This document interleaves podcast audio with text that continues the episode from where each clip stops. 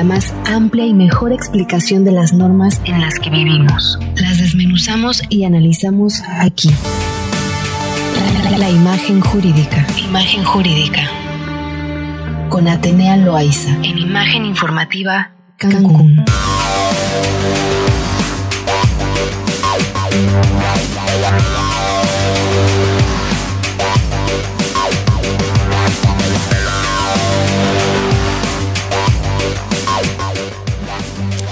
Bien, son las seis con cuatro minutos. Es martes de hablar de cuestiones jurídicas con Atenea Loaiza de Difen Abogados. ¿Cómo estás, Atenea? Muy buenas tardes. Hola, hola, buenas tardes a todos ahí en cabina y a todo el auditorio de Imagen Radio, saludándolos como cada martes en esta su sección. ¿Cómo estás, Mari Carmen? Excelente, excelente, eh, Atenea. Hoy tenemos un tema que seguramente le va a interesar al auditorio. Así es, Mari Carmen. Pues fíjate que hemos estado en, meses pasados trayendo este tema y explicando un poco de qué va el tema del outsourcing, pero también estaba puesto sobre la mesa este, este debate que se había emprendido a nivel eh, ejecutivo federal con muchos empresarios y directivos de, de cámaras de empresas, en donde se estableció este pasado pues ya una, una propuesta realmente para efecto de que se aprobaran y se reformaran algunos artículos de la Ley Federal del Trabajo, en donde ya se estipuló expresamente, vamos a decirlo así, una prohibición de la figura del outsourcing.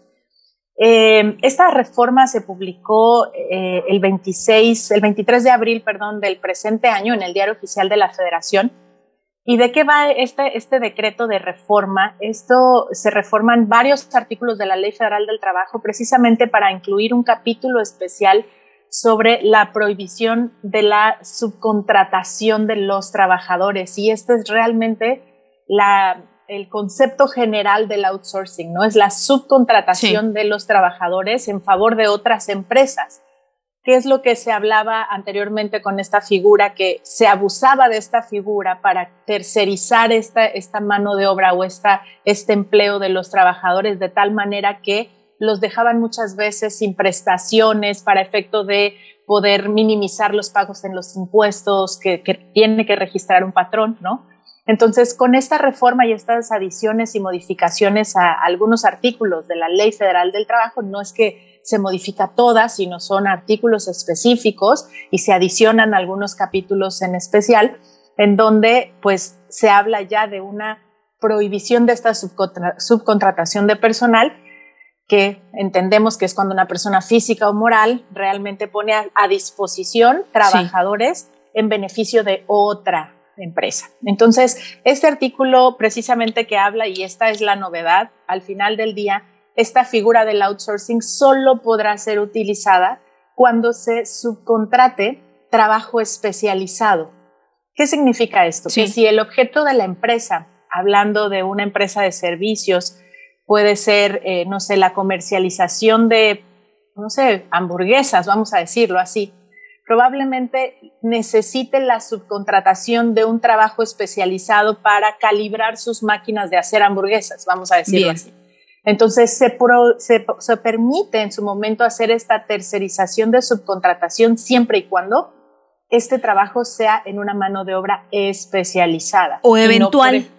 o eventual en su momento. Claro, que al final del día lo que se busca es que toda la plantilla laboral de la empresa que haga su operación, que esté desarrollando el objeto social de su empresa, pues esté centralizada o esté eh, registrada bajo un registro patronal exclusivo que sea el directamente responsable de la fuente de trabajo. Esa es la, finalidad de esta, digamos, reforma, que es, pues, evidentemente garantizar y el, respeto a todas las prerrogativas laborales de la plataforma y de la plantilla laboral. Oye, Tenia, ¿y esta parte no será como un albur para la ley, es decir, eh, si te permito tener o seguir subcontratando, sin embargo, pues a lo mejor toda mi plantilla puede ser especializada para algo específico, ¿no? O, o, ah. sí va a haber mm, candados que realmente eh, pues permitan que se dé cuenta, eh, obviamente el organismo gubernamental, saber si, si es o no una persona que está de manera eventual. Así es, qué buena pregunta y esto también está contemplado dentro de este decreto de reforma. Efectivamente uno de los candados que se va a verificar para efecto de evitar este tipo de triquiñuelas, digamos así, de decir, bueno, toda mi plantilla es especializada, porque pues no sé, soy, no sé, el, objeto tiene que tener toda una plantilla especializada. Para eso mismo también se contempla la creación de, una, de un registro ante la misma Secretaría del Trabajo y Previsión Social. Para todas esas empresas que van a tercerizar la mano de obra, tienen que tener un registro especial y obviamente cumplir con una serie de requisitos autorizados por esta Secretaría del Trabajo y Previsión Social, de tal manera que se evite el uso indiscriminado de esta sí autorización de solo la tercerización en tratándose de mano de obra especializada. Entonces ahí es donde se pone este candadito de decir, ok, ¿sabes qué?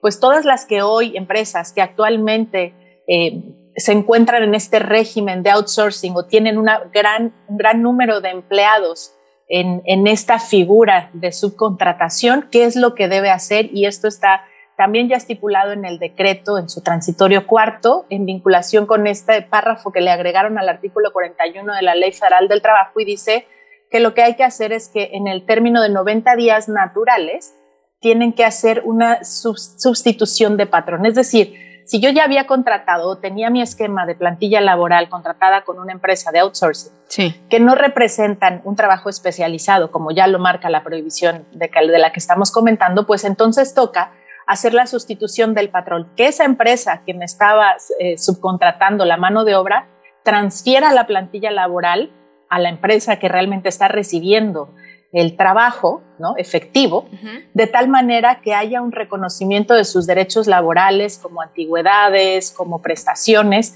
para que no haya eh, o que no ellos incurran en ningún tipo de incumplimiento. Por lo tanto, el decreto les da 90 días naturales a partir de la entrada en vigor de este decreto para que se haga esta sustitución de patrón.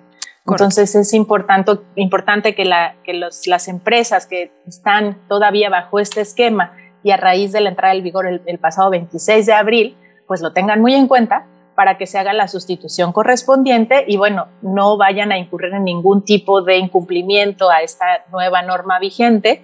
Y bueno, es que las sanciones van de 2.000 a 5.000 eh, UMAS veces las UMAS, entonces pues ahí ya multiplicándoles una suma considerable, que siendo patrón, pues habrá que evitar a toda costa, ¿no? Ahora, además de la subcontratación para gente especializada, ¿hay alguna otra modificación? Es decir, eh, que quienes contraten a través de outsourcing, bueno, pues sea cierta cantidad del porcentaje de tus empleos, es decir, que tu plantilla laboral en totalidad no sea de manera eventual, como lo estamos manejando, sino que a lo, mejor, un porcentaje únicamente del 30% que se dedique a alguna cuestión especializada puede ser contratada por un outsourcing.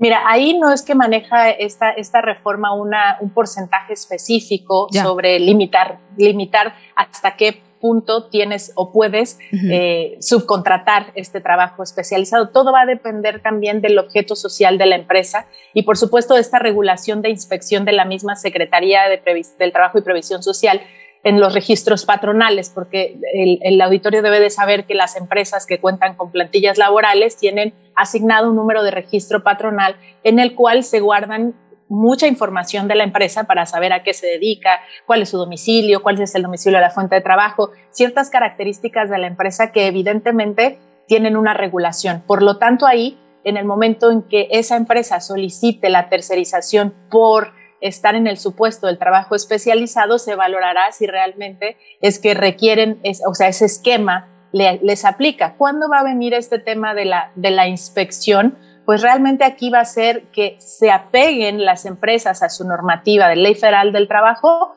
internamente para evitar en el momento que venga una inspección, que ya sabemos que de pronto son pues sorpresa, ¿verdad? Que se estén completamente apegados a los lineamientos que ya está estableciendo este decreto en, razón de la vigencia y el vigor de esta ley para que eviten este tipo de sanciones cuando vengan las inspecciones correspondientes.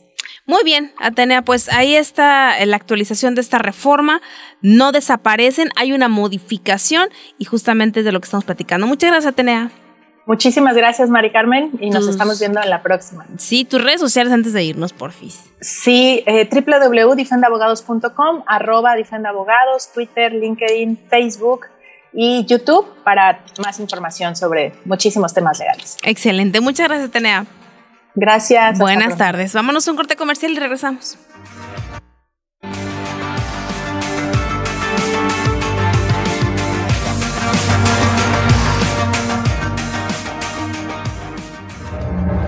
Estás escuchando Imagen Informativa Cancún.